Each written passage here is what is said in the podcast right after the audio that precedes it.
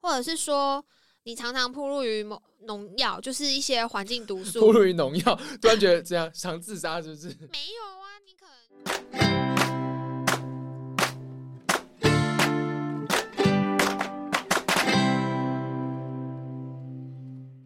大家好，这里是六色鸟，我是 Trevor。我是 Night，现在是四月六号凌晨一点四十四分啊，在这里要爆 Trevor 的料，Trevor 打破管制药啦！呃，我在前几个礼拜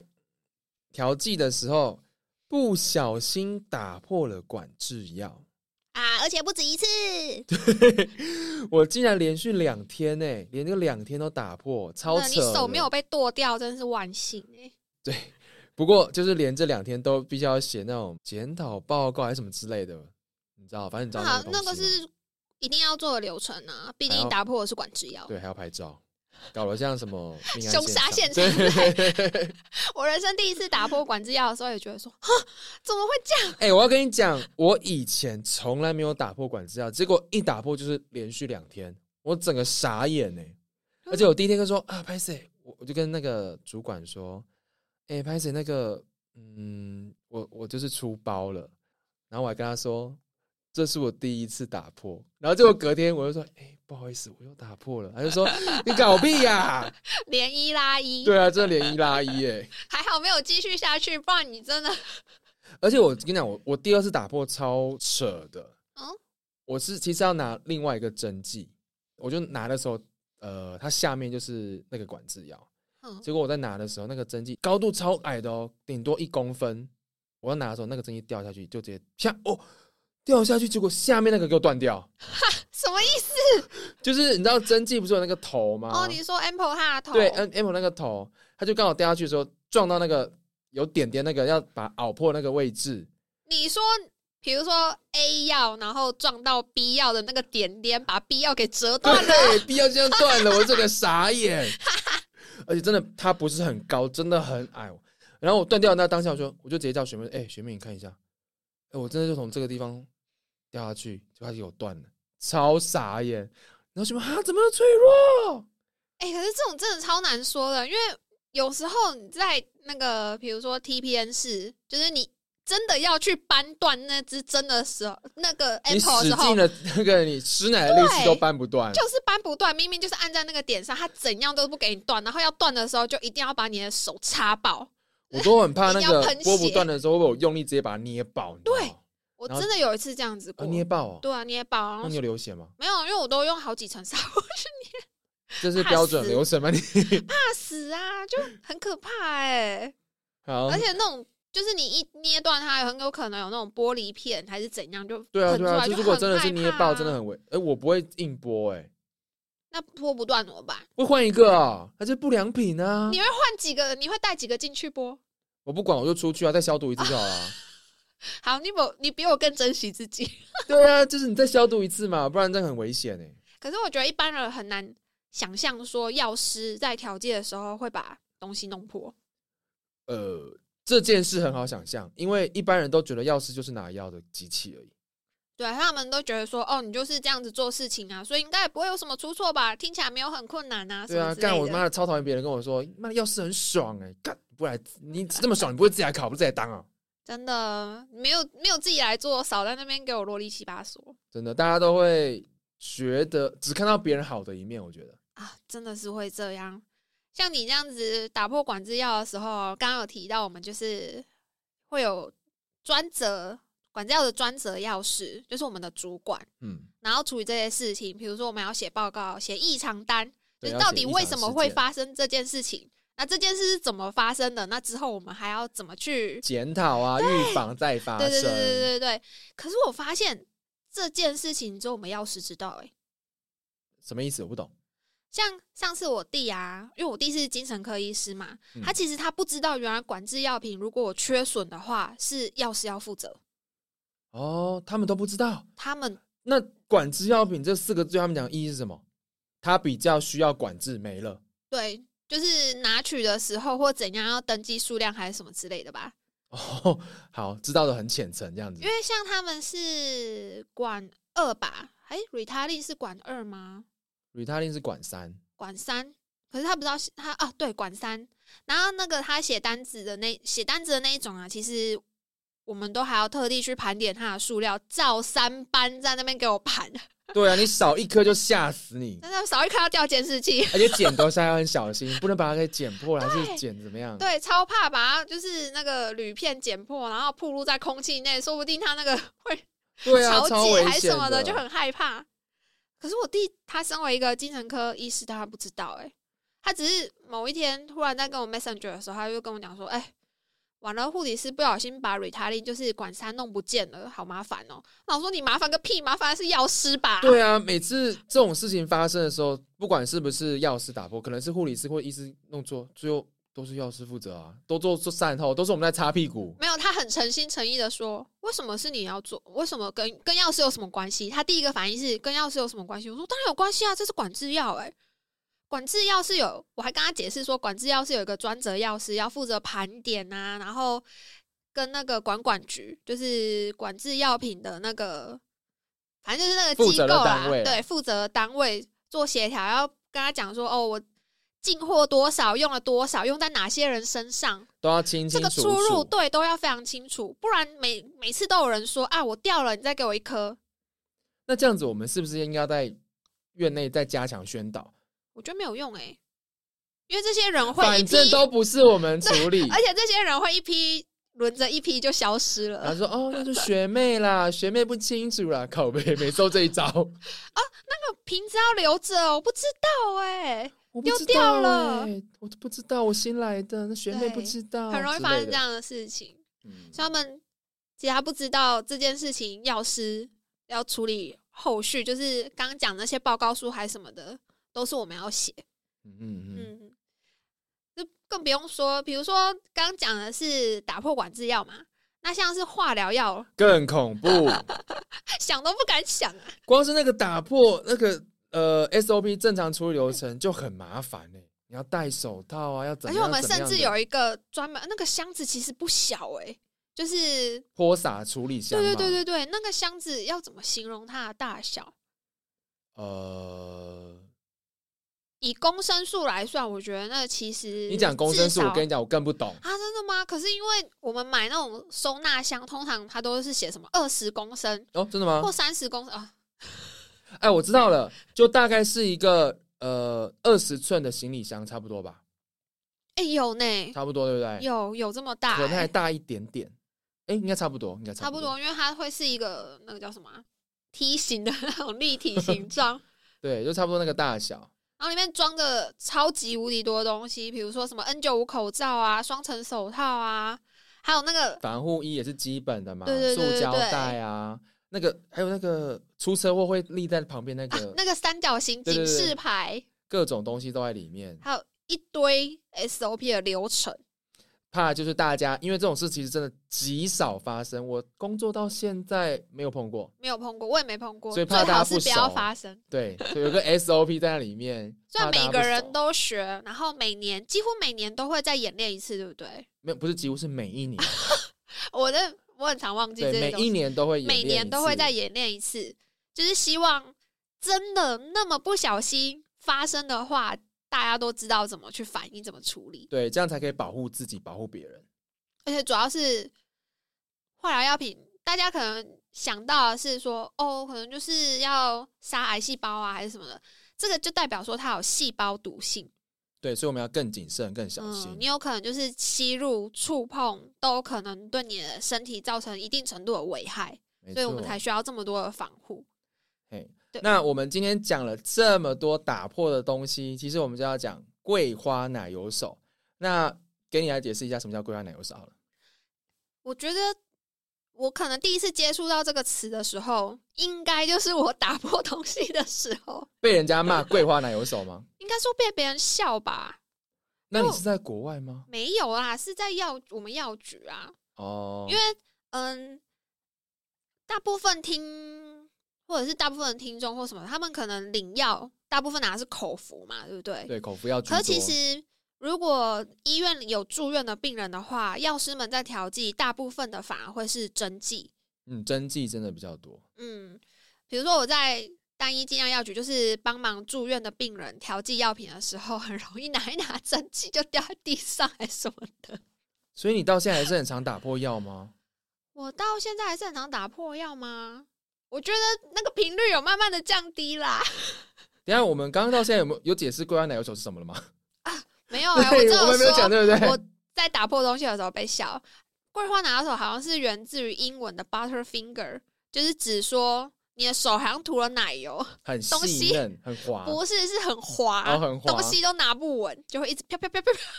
所以如果你今天跟别人玩游戏，或是东西很常掉，接不到球，就可能会被人家笑说只是桂桂花反奶而有油手手。那这种情况主要是发对我啦，以我来说，我可能是一心多用的时候，像调像在调剂的话，我比较喜我属于比较心急的人，我可能在拿的时候拿这个药，我就想着下一步是什么，下一笔药是什么东西，然后可能在想的时候没有注意到手。手上的针剂到底有没有准确的丢到那个袋子里面？我很尝试，我以为我已经把它放到袋子里了，结果没有。然后就天这样哪，滑下去，你就是身体跟脑袋没有同步吧？就是还是没眼睛没办法，我脑袋运作比较快，我身体反应不过来啊。肌少症？ 你才乱讲，开始乱你才讲。脑少症 呢、呃，那所以这样子，可是如果你自己都知道你的状况是这样子的话，那为什么不干脆放慢一点步调？问题是线上的速度慢不下来啊。呃，也是啦，我们在医院嘛，对呀、你一慢就塞车啊，你怎么可能慢？但可是你还是要顾及到那个正确率啊，或者是尽这量不是避正不正确的问题，就是 我不小心会把它摔破的问题。尽量避免。哎、这是成本哎、也就是成本杀手。有啦，我们会把它买回来 啊。我怎么办？那除了这个还有什么呢？还有什么时候你可能会一直 shaking shaking，或者把它给弄弄弄掉了？就像你那样子吧，怎样子？你应该要好好检讨你为什么会连续两天都把管子要打破才对啊。我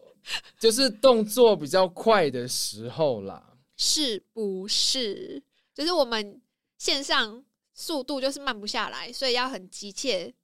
把所有事情都就是 on schedule 因把它为全部如做果你完慢的下来，话可能就会马上又有其他事情涌过来，例如说一通电话就可能就把你逼死了，对不对？对啊，因为没有人可以救你的时候，真是欲哭无泪。然后病人也不会，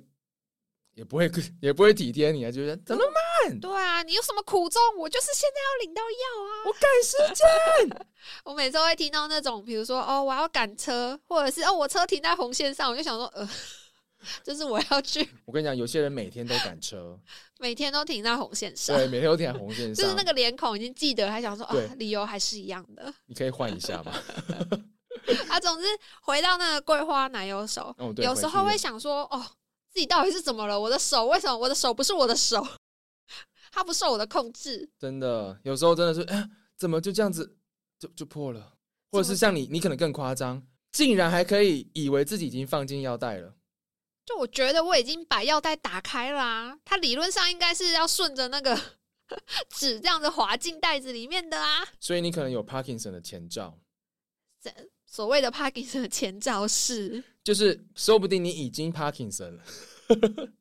你整个年轻化，哦你这就是一个 欧北共欧北共。可是大部分的人呢、会真的误以为说只有老人家才帕金森诶，才会帕金森。嗯，就我的认知，我也会认为应该是只有比较年长的人才会有这种状况。实际上，年长的帕金森占了八成，但是有两成是青年啊的时候就会发病。哎、你这样讲，我突然想到、哎，哦，我之前有一个朋友的朋友，嘿那我们只有一起去出国，呃、那时候去泰国玩的时候，嗯，我就注意到他会一直手抖、哎，那真你有跟的他说吗？没有不熟啊。哦，那你跟你的朋友说对啊，。那时候我就有偷偷问我哦朋友说，哎、你有没有注意到他手会一直抖啊？嗯，夹筷子啊，然后不夹菜啊，然后喝东西啊，你就是就看他手这样一直这样啊一直这样抖，然后他说有，然后呃那个人有跟他聊过，他好像就是都是这样子，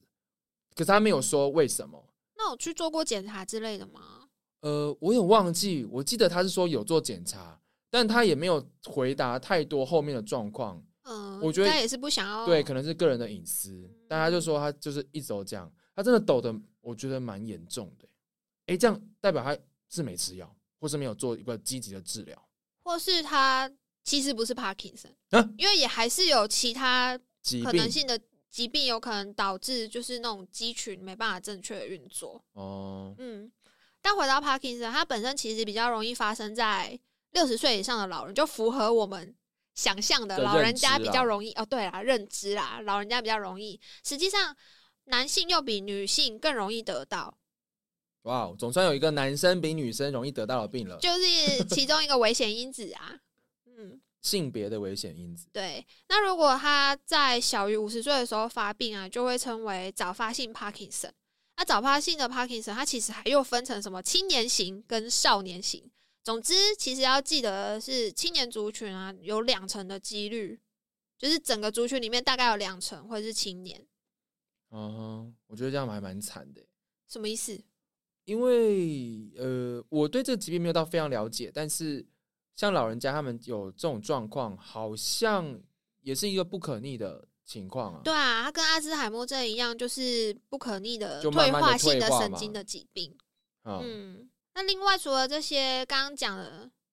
呃，年长嘛，或者是男性高于女性啊，它也是算是一种遗传的疾病。像如果你家族里面有 Parkinson 的，你可能得到的几率也比较高，或者是说你常常暴露于某农药，就是一些环境毒暴 素。露于农药，突然觉得这样想自杀是不是？ 没有啊，你可能要买务农对务喷农洒，的或者时候是说你本身住在那附近。我觉得他这个意思应该是说环境的因素也会有影响。嗯，再来他也有提到说，头部如果有受到外伤的话，他得到 Parkinson 的风险也比较高。这样听起来有癫痫的病人，可能相对性的风相对的风险也比较高了，因为蛮多人可能是有撞击导致的嘛。这我倒是没有，他倒是没有特别去提醒啦，嗯哼哼，因为 Parkinson 他这个主要的这些颤抖的症状啊，是因为脑部相关区域它的多巴胺，就是让人快乐的那个多巴胺很嗯 快乐的多 巴胺，有点不足，导致你的运动上面会有一些障碍。就等于是你的神内分泌的物质不平衡导致的嘛。对，那像我刚我们刚刚说的嘛，那些年轻人的 Parkinson 啊，就很常被忽略，因为大家都会觉得说，哦，这是老人家才会发生的事等一下情。等一下，你说我很常被忽略是什么意思？因为如果说我像我这个年纪，我如果一直手抖，我不自主的手抖，我不会忽略它，我会去看医生啊。可是这就代表你对于 Parkinson 的理解就是手抖，然哦后你是说有可能有其他状况，对，它其实是有其他不同的征兆的，像是台湾动作，这叫什么啊？台湾动作障碍协会，它列出了其实 Parkinson 的十大症状，包括我们刚刚常讲的，就是大家最容易注意到的是你在放手在放松的时候，它会有点颤抖。再来就是走路的时候手不会摆动，我去控制它也不会吗？就是你不自觉的时候，哦，它就不会，它就不会去动。。对，或者是你站立的时候，身体会向前弯曲；走路的时候，像一只脚拖在后面。但像我这种出车祸不算啊。掰咖，对我最人家近就是掰咖，怎么样？真的，我最近就是一直拖着我的右脚在那边走，嗯，或者是你的步伐变小，小到或者是常常跌倒。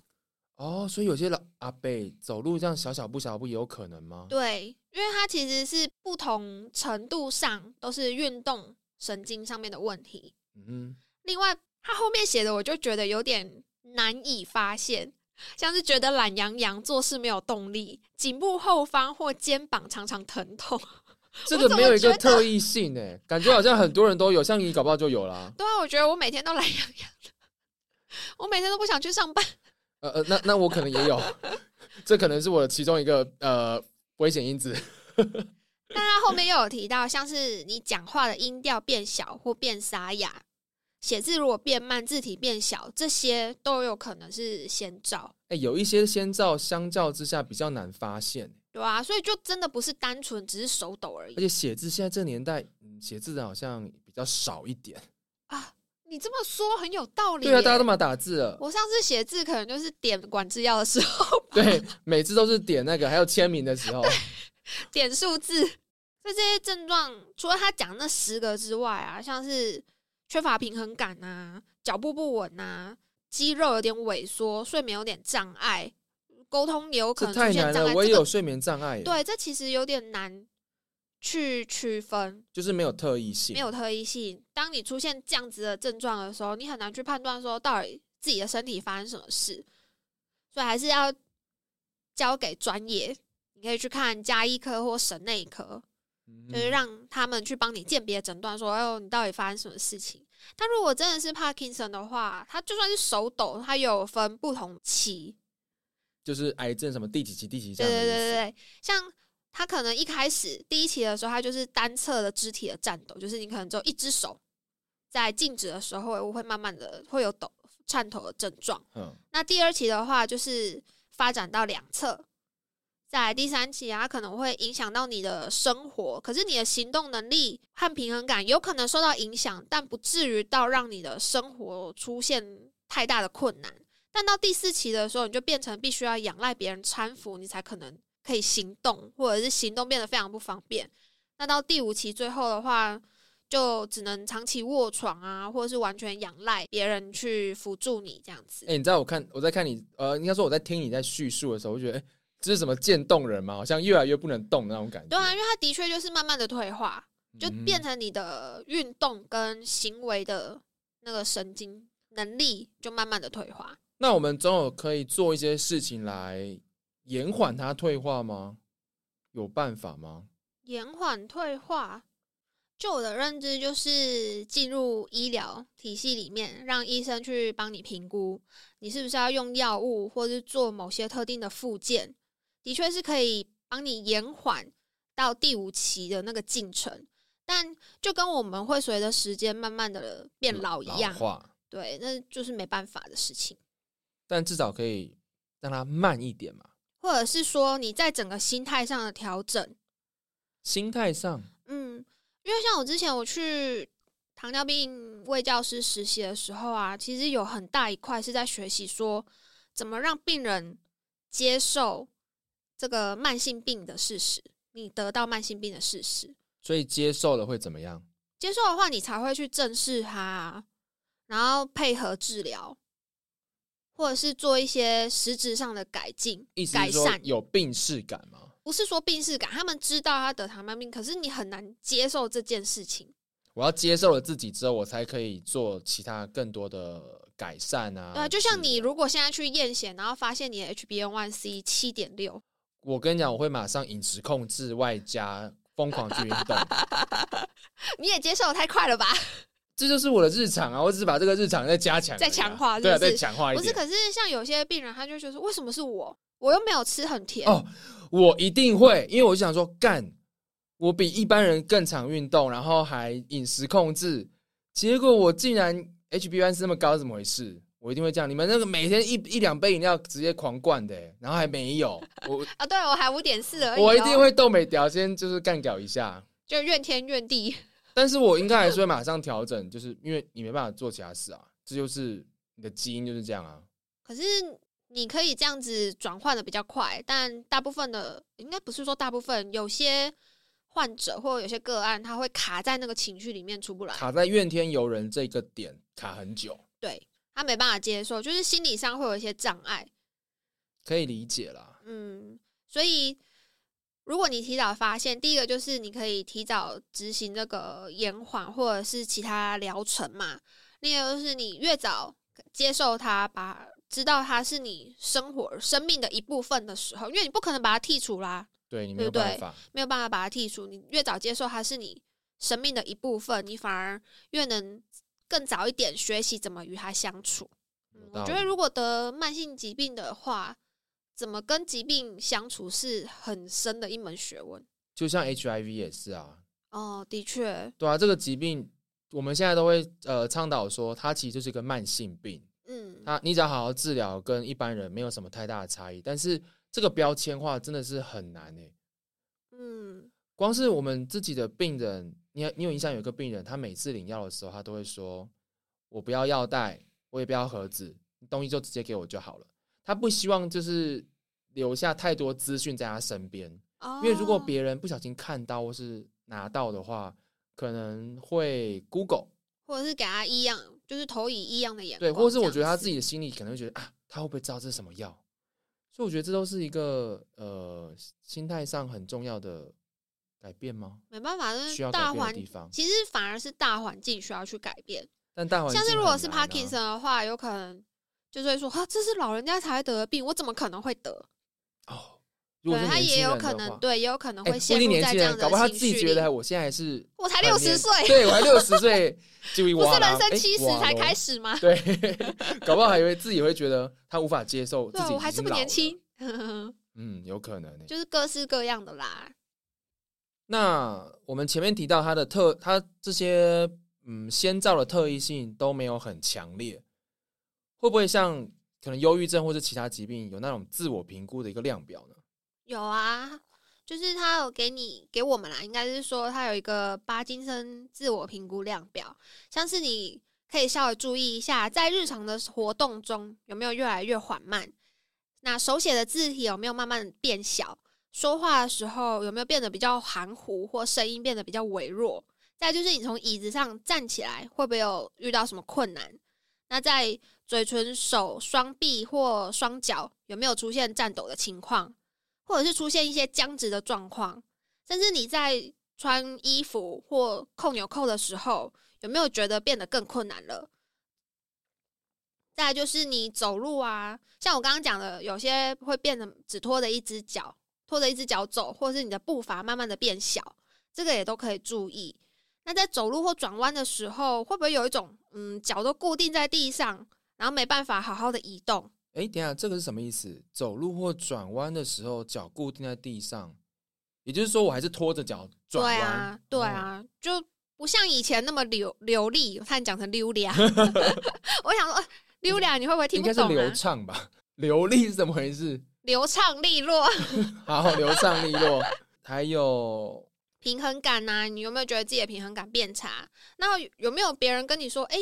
他发现你走路的时候手没有在摆动，或者是你慢慢的变得有点驼背，还是姿势变得比较不是那么正常？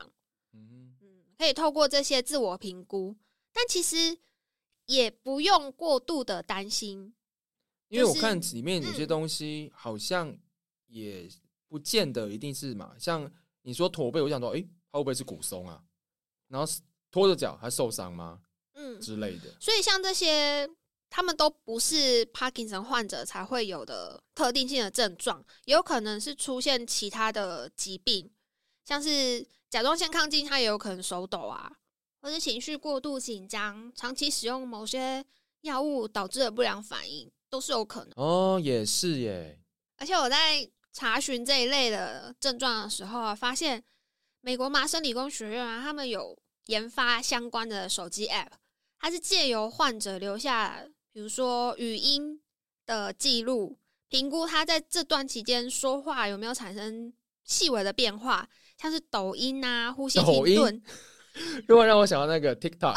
不是那个抖音，好，你继 续。他是讲说，比如就像我们刚刚说的，你讲话可能会变得比较含糊，或是慢慢的变小声。他希望可以透过这个 app 抓出这些比较细微的变化，让嗯 Parkinson 在出现颤抖或是更明显的行动迟缓症状之前，就可以接受治疗。哦，所以刚刚讲的这些变化不是长期的变化，而是我可能在做这件事情的时候，突然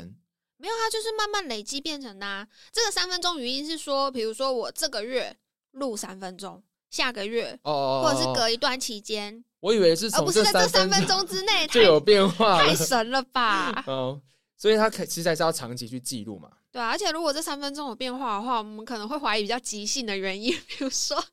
嗑药还是什么的。有可能哦，还是没睡饱。哦，对，会慢慢变得含糊不清。哎、不过这个手机 app 有什么厉害的吗？因为你只是记三分钟的语音记录而已啊，那跟我直接用 iPhone 来录音不是一样？可是它是借由这个 app，它去分析哦它有你声分析音的变功化能。对啊，我以为看只你是有没有听的变得时候比较，比如说比较像他说的比较迟缓，或是变小声、有颤抖、有抖音这样子。 有抖音，所以这个是随大家都可以下载的吗？还是说它是有个计划，或是才美国才能用？好像还只是在计划，哦，嗯，还没有普及化，给对啊大家一起用。毕竟它要收集一些到足够的 data 才可以广泛使用吧，我在想。也是啊，那、其实我们这一次会特地提到 Parkinson 呢，是因为四月十一号就是世界帕金森日。